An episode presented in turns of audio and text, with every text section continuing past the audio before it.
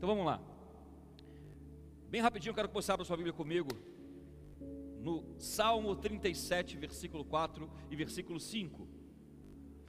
Uma pergunta que eu te fazer nessa noite é: Você acha que um homem ou uma mulher de Deus, a um homem e a uma mulher de Deus, é permitido ter desejos? É permitido desejar algo? É permitido querer algo? Para para pensar um pouco. Ao longo de muito tempo, de muitos anos, foi ensinado por uma cultura equivocada de que o homem e a mulher de Deus não pode desejar algo, que o desejo era algo negativo, que o desejo era algo destrutivo, que o desejo nos afastaria de Deus. Eu quero mostrar para você que esse é um pensamento equivocado. Nós estamos é, na nossa série dessa campanha, Além dos Limites, e hoje nós vamos ministrar além dos seus sonhos, além dos seus desejos. A palavra de Deus fala no Salmo 37, versículo 4 o seguinte: Agrade-se do Senhor, e Ele satisfará os desejos do teu coração. Versículo 5: Entrega o seu caminho ao Senhor confia nele e o mais ele falar. Quantos podem dar glória a Deus por essa palavra? Olha para mim e presta atenção. Eu gosto muito de falar isso, eu gosto de repetir. E eu, eu vou repetir isso até entrar na sua cabeça, até entrar no seu coração, para que você entenda isso como um princípio verdadeiro. A Bíblia não é um livro feito de palavras bonitas. A Bíblia não é um livro feito de frases legais.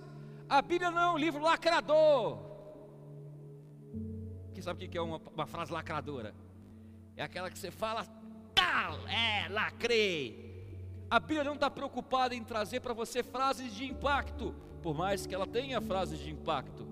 As frases da Bíblia não são só, são princípios, são verdades, são grandes chaves e ferramentas que, se nós entendermos o que querem dizer e conseguirmos colocar em prática e viver, uau, nós podemos viver coisas maravilhosas em Deus. Eu vou ler de novo. Mais uma vez, diz o seguinte: Agrade-se do Senhor, ou satisfaça-se no Senhor, e Ele satisfará os desejos do teu coração. Versículo 5: Entregue o seu caminho ao Senhor, confia nele e no mais Ele fará. Preste atenção, aqui existe um segredo muito grande. Quantos aqui têm sonhos e projetos? Deixa eu te falar uma coisa: ter desejos para um homem e para uma mulher de Deus não é algo negativo, muito pelo contrário, é fonte de vida. Projetos nada mais são do que desejos, vontades nada mais são do que projetos. O problema é que muitas vezes, durante muito tempo, foi se ensinado na cultura religiosa de que o desejo te afastava de Deus, porque o desejo estava sempre atrelado à carne. Eu quero te falar que esse é um pensamento enganoso. Esse é um pensamento enganoso. Eu não sei quantos já ouviram falar naquele, naquele termo carpe diem. Quem já ouviu falar do carpe diem, termo carpe diem? Aproveite a vida, vive a vida. Durante muito tempo o termo, o, o, o desejo foi atrelado ao carpe diem, a fazer o que você quer, a fazer o que você deseja, o que sua carne te leva a fazer. Quando na verdade isso é um conceito deturpado de desejo. Porque se, se isso fosse verdade, essa passagem não falaria o que falou aqui. Ele fala o seguinte: agrada-te no Senhor, Ele satisfará os desejos do seu coração. Significa que o homem ou mulher de Deus pode ter desejos. O grande problema aqui está em alinhar-se com Deus, alinhar-se com a presença, com a palavra e com a vontade de Deus. Ah, pastor, mas aí não faz sentido. Se eu tenho que alinhar o meu desejo com a vontade de Deus, significa que eu tenho que abrir mão da minha vontade, eu tenho que abrir mão dos meus desejos para viver os de Deus. Então Deus não vai satisfazer meus desejos. Outro engano. Por que outro engano, igreja? Porque a grande verdade é que é o seguinte: à medida em que eu e você nos esforçamos para conhecer a Deus, para mergulhar em Deus, para ouvir da palavra dEle, para colocar o coração nas mãos dEle, para tentar entender os segredos dEle, os caminhos dEle, à medida que nós vamos louvando, buscando, lendo a Bíblia, nos entregando, tendo experiências naturais, sobrenaturais, em relacionamentos, À medida que você vai caminhando, o Espírito de Deus ele vai te visitando, ele vai te convencendo dos caminhos, ele vai moldando os teus pensamentos, moldando o teu coração, sem que seja algo agressivo a você, mas respeitando a sua estrutura e alinhando a sua vida com Deus. Pare para pensar por um instante. Todos nós que estamos aqui passamos por isso em algum momento da nossa vida, com Deus. Eu quero que você lembre como é que você era antes de conhecer Jesus. E de repente você que está me assistindo em casa, você não conhece a Jesus na sua intimidade. Você pode falar assim: esse exercício de pensar como era não faz sentido, sei como é que eu sou. Pense em como você era nas coisas que te desagradam hoje. E você que conhece Jesus, pense em como você era antes de conhecer Jesus. Pegue essa pessoa que você era antes de conhecer Jesus e a pessoa que você é hoje. São pessoas muito diferentes? Sim ou não? Sim ou não? Você que não conhece Jesus, pegue a pessoa que você gostaria de ser e a pessoa que você é hoje. São pessoas diferentes? O que que fez com que você se transformasse numa pessoa completamente diferente do que você era antes de conhecer Jesus? O que você acha que foi? Foi o pastor que mandou, mandou você parar de fazer as coisas? Foi a igreja que te proibiu? Sua religião que te proíbe? Ah, por que você não faz isso? Porque minha religião proíbe. Foi? Ou foi o Espírito de Deus que moldou o teu coração? Ou foi a tua relação com Deus, teu relacionamento com Deus que moldou a sua vida, moldou os teus pensamentos, mudou as tuas prioridades? Quantos tiveram a vida transformada pelo Espírito Santo de Deus? E Ele está sempre transformando você moldando você em relação à palavra. À medida em que o Espírito de Deus vai te moldando, vai te mostrando, vai construindo em você uma nova estrutura, vai construindo, construindo em você novos conceitos, é natural que os teus desejos e os teus sonhos comecem a mudar. Eu lembro que antes de me converter, antes de conhecer Jesus, eu não pensava em casar. Eu nem pensava em casar, como também não pensava em não casar. Eu nem me preocupava com isso, para mim não significava nada.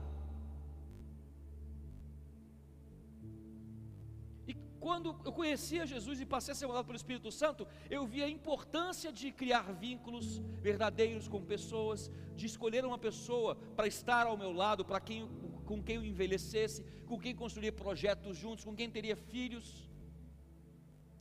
Não é porque a Bíblia diz, mas porque o Espírito Santo começou a me moldar naquele sentido. E olha para cada um de vocês aquilo que você era antes e o que você é hoje. Deus foi moldando você, foi trabalhando em você foi preparando você para viver o melhor dele. E por que que existe essa molda de Deus? Olha que coisa incrível e fantástica. Quando a palavra de Deus fala nesse salmo, agrada-te no Senhor, deleita-te no Senhor, satisfaz-se no Senhor, está dizendo o seguinte: busque a presença dEle, escute a voz dEle e prove do cuidado, da presença e do amor dEle. Prove se agrada nele, mergulha nele. É como se Deus fosse uma piscina quentinha. Estou simplificando ao máximo. Deus é muito mais do que uma piscina quentinha. É como se Deus fosse uma piscina quentinha. Tivesse daquele frio lascado de julho. Julho faz frio aqui, junho, julho, né? Aquele frio lascado de junho e julho. E você entrasse naquela piscina quentinha. Você fala, ah, o mundo pode acabar aqui, tá bom demais. Quando a palavra de Deus fala deleita-te no Senhor, Ele está falando exatamente disso. Mergulha nele, sinta o prazer de estar nele, sinta o prazer de viver nele, e isso não é uma obrigação do tipo, olha, mergulha no Senhor, sinta o prazer, não, é algo espontâneo e natural, porque o Espírito de Deus vai te moldando.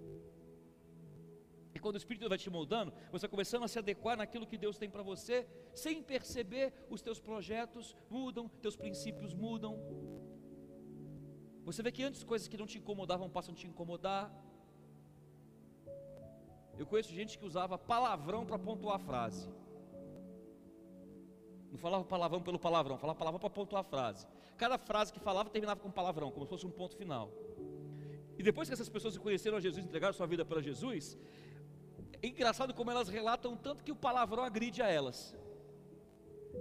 Nossa, escuta alguém falando palavrão perto de mim, pastor. Eu fico assustado. É como se fosse uma agressão direta. O Espírito Santo moldou ele, moldou você. E a partir de quando ele começa a te moldar, o teu coração começa a desejar coisas que são muito maiores do que você imaginava antes que era importante para você. Nosso tempo é curto.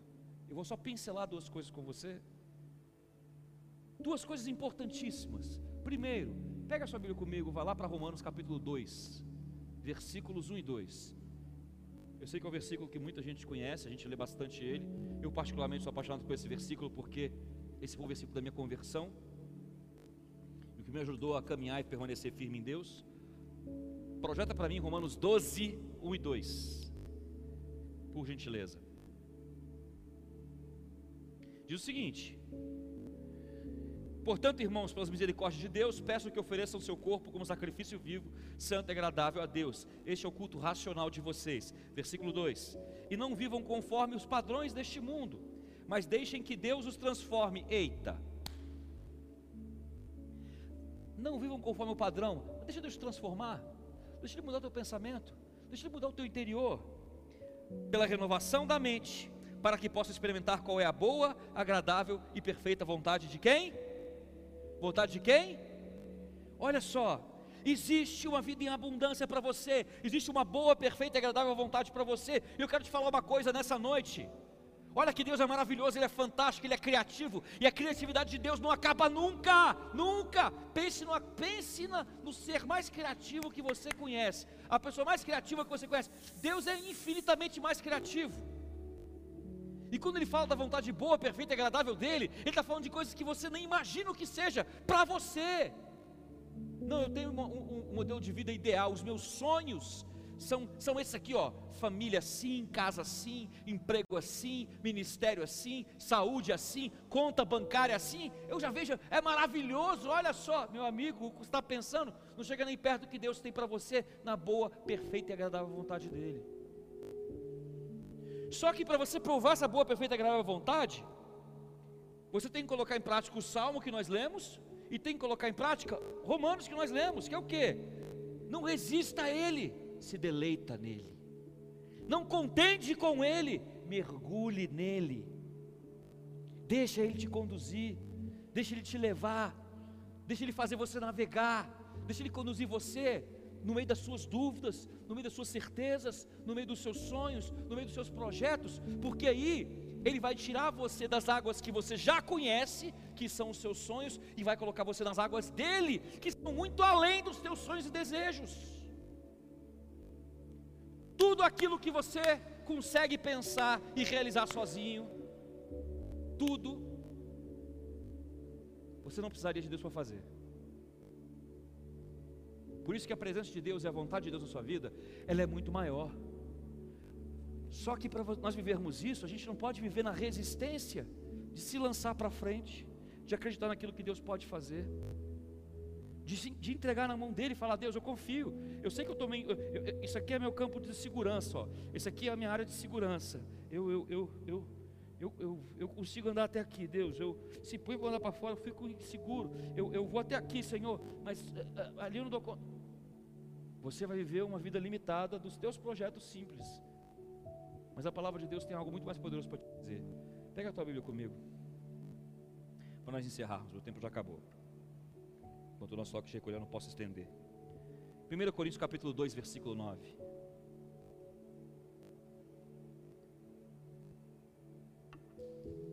Diz o seguinte: Mas como está escrito, nem olhos viram, nem ouvidos ouviram, nem jamais penetrou em coração humano que Deus tem preparado para aqueles que o amam. Quantos amam a Deus aqui? Quantos amam a Deus aqui? Quantos têm sonhos aqui? Posso falar uma coisa para você? Rasgado assim, sem, sem nenhuma ressalva? Seus sonhos são michuruco perto do sonho de Deus.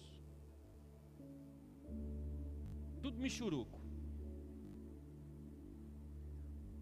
Porque se você é capaz de imaginar, não está condizente com o que está escrito aqui. Se você é capaz de ver, não está condizente com o que está escrito aqui. Se o teu coração é capaz de escrutinar, não está condizente com o que está escrito aqui. O que está escrito aqui é o seguinte: Deus é tão criativo que a boa, perfeita e agradável vontade dele prepara para você coisa que você não consegue nem imaginar, meu irmão.